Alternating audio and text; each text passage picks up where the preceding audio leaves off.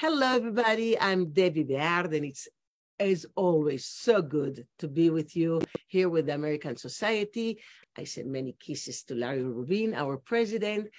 And you know, in the beautiful Mediterranean Sea stretches out the Tel Aviv shoreline, sparkling under the clear blue sky, there's a fascinating, fascinating, intriguing, and very luxurious destination.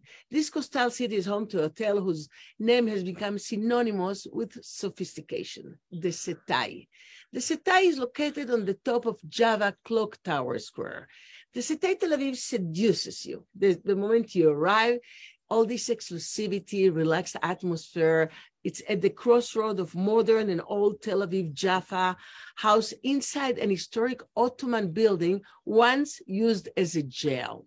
This gem of hotel world offers a, a super getaway to the wonders of Jaffa Port, Tel Aviv's full beachfront, steps from Tel Aviv's bustling boulevard and city center, and it's really amazing. And with me today, Alex Arfi.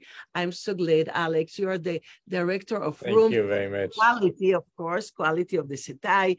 And it was such a pleasure to visit you and, and live this experience there. And I wanted to ask you, how would you describe the philosophy and the way of looking at the world of hospitality, luxury hospitality of mm-hmm. Setai hotels, and especially of Setai Tel Aviv Yafo? Yeah, sure. So welcome everyone, and thank you, David, to to ask me for this um, beautiful interview. Um, few few information about the Setai. We opened four years and a half ago, and with a lot of history behind us. The hotel was before a jail during the Ottoman period when the Turkish were here, end of the 19th century. After, as you know, the British came, early 20, 1920, and it's become a police station. And when Israel became independent in 1948, the state of Israel keeps the building, as you saw, Mm. as a police station of Jaffa until 2005. And in two, 2005, the Nakash family, the owners of the place, um, bought the building to the municipality of Tel Aviv and decide to build an hotel inside the jail, inside the police station. So this idea was crazy 20 years ago, 18 years ago. Why it took so long to open this hotel? Because every time they were building something inside the building, they found archaeological things from centuries ago, even from the Crusaders. So they have to stop the constructions and to analyze the, what they found. That's why it took 13 years to open and to renovate the building. So it was a very hard work. And in 2018, we did a great grand opening. It was everywhere in the news because it's only the third hotel in the world which was before a jail. You have the Liberty Hotel in Boston, and you have the Four Seasons Sultan in Istanbul. I stayed Which was- there. I know. there also. jail to jail. exactly, jail to jail. And after we had uh, the Setai Tel Aviv with this historical um, uh, building and history. And, uh, you know, for the guests, when they're coming here, immediately they feel, and as you saw, the difference between the noise of the city and the quiet noise of the hotel when they enter. It's like a, um, a small um, um, private spot Oasis. oasis inside the crowded and noisy Jaffa. And the luxury starts here. You open the door and the noise give you the, the luxurious feelings immediately. So this is the first thing that we are doing in the, in the Setai. The second thing, which is very important for the guests, in, when they are checking in, each of them are escorted to the room or the suites and with a full explanation about the history and how it was before. And this gives to the guest immediately a feeling of they are staying in a special place, in a special country, because Israel, as we know, is not a common country. It's a special country with its security, with its history, and with its wars that we know. So for the guests, when they arrive here, immediately we try to give them a feeling of history and luxury together. That's matching, and uh, as you as you feel it, I think that you you can feel it immediately when you enter the hotel. This is this is our this is our goal. It and you know, we are also we are also affiliated to leading hotel of the world. So right. when leading hotel of the world came to visit the property, I remember they were surprised about uh, the history and uh, and the landmark of the building. So immediately they said, "Oh, this is a product. This is a building for us." That's why the connection between us and the leading hotels was perfect match since the beginning. I, I agree with you. To be member of leading hotels of the world, it represents really the most exquisite Israeli culture, fascinating. Absolutely Of course, I've stayed in many leading hotels, and there are iconic luxury hotel resorts that that lead us hand in hand to discover those wonders of magical destination. Actually, uh, Absolutely. 400 hotels in 80 countries. In the world. Yeah. Yes, yes, leading hotel of the world portfolio.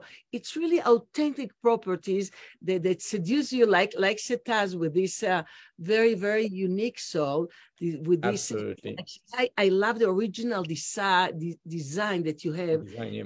The details of the stonework, everything is so harmonious, and it's modern accent converging with the restored Turkish hammam spa. Absolutely. Absolutely.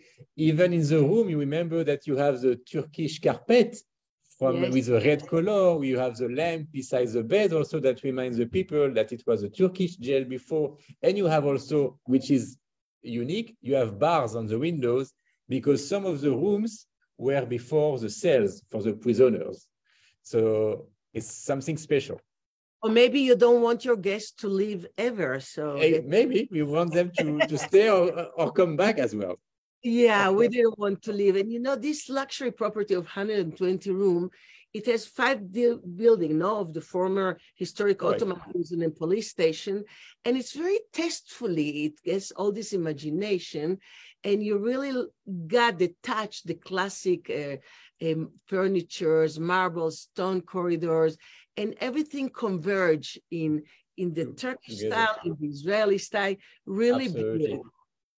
Absolutely, absolutely. The decoration in the interior design was made by an Israeli um, office based in London and in Israel with a lot of expertise about hospitality.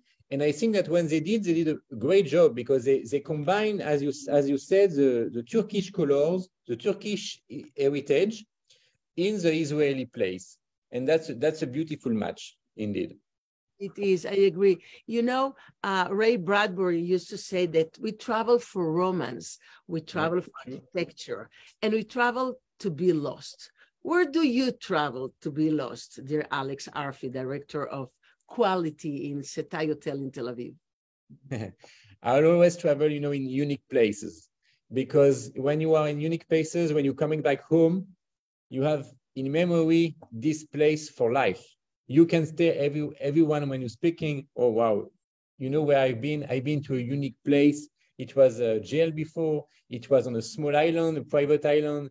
Unique location give you unique atmosphere and memories, and that's what the SETA is doing. That's why our, that is our our goal. Absolutely. And people have to travel because if we were meant to stay in one place, we'd have roots instead of feet, right? Absolutely. That's, that's true. Yeah, and actually, I, I do think that when the travel bug bites you, uh, there's no antidote. You know, you shall yeah. be infected uh, the rest of your life, traveling, visiting, and getting to know new people and new places.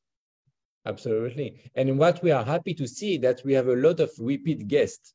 You know, and when they're coming back, they all told us we feel at home here. Even if it's a jail, they feel at home. And that for us um, our big compliment, and uh, we are so happy to hear that from them. A lot of Americans coming back, and they feel at home. I'm sure it's the best feeling for you, for your general manager, when somebody is leaving and says, I had such an experience and I want to come back. Uh, come back. And when we see them again, we understand that what they told us after the first day, we, we, we, we understood their, their impression and their feedback. And when we welcome them, you know, by their name, we are very happy to, to see them again. I know, I know. And the gastronomy is delicious in the restaurant, you know, the Tel Kishle Bar restaurant with this dining experience. It's exactly. With rich history of ancient Jaffa flavors. and it's it's Shay Bayani, right? Your chef de cuisine. Chef, absolutely. Shay Bayani, it's the executive chef, and he's very famous for the Israeli uh, breakfast buffet that you saw. It's a, it's a, huge, it's a huge buffet. So this is this is our signature meal, uh, located in the historical building, of course, inside in our in our patio and it's a it's a beautiful Israeli buffet. You know, we say in Israel, breakfast is the most important meal of the day. So Israelis eating two breakfast, one when they wake up at 7 a.m. and they're coming back to breakfast at 10 a.m. to finish it. well, that, and, that sounds really good because it's so big that you need at least three hours. To, exactly, to, to between them. That's why. That's yes. why, you know, this is our well, signature meal for me, a, a, food without wine is called breakfast. So mm, sure, that's that that's good. But you do You're have right. some bubbles there. How long have you been in Israel, Alex? I've been in Israel since five years. So I came for the for the job of actually for the opening. And I was, you know, I visited the hotel before I was hired to have a look. And immediately under constructions, I knew that it will be a special place and I wanted to join them. So I'm here since five years. I did the opening of the hotel. Um, and we closed, of course, because of the COVID for 14 months. So it was not easy for us, and the Israeli borders were closed for two years. So it was a little bit challenging. But we, we were back to business last March, and we were so happy to see all this demand from the Jewish market, from the non-Jewish market, and to see our regular guests coming back. This was our best uh, best gift, of course, this year. That's so beautiful. I'm really glad to hear that. I know it was not easy because in Mexico we never closed the border. So oh, that's that that was a good thing for the industry. Oh yes, oh yes, especially Cancun, Cabos. That was just perfect. How many Setai hotels are in the world? So there is three Setai in the world. The flagship, the first Setai open was in Setai Miami Beach. It's opened in 2004.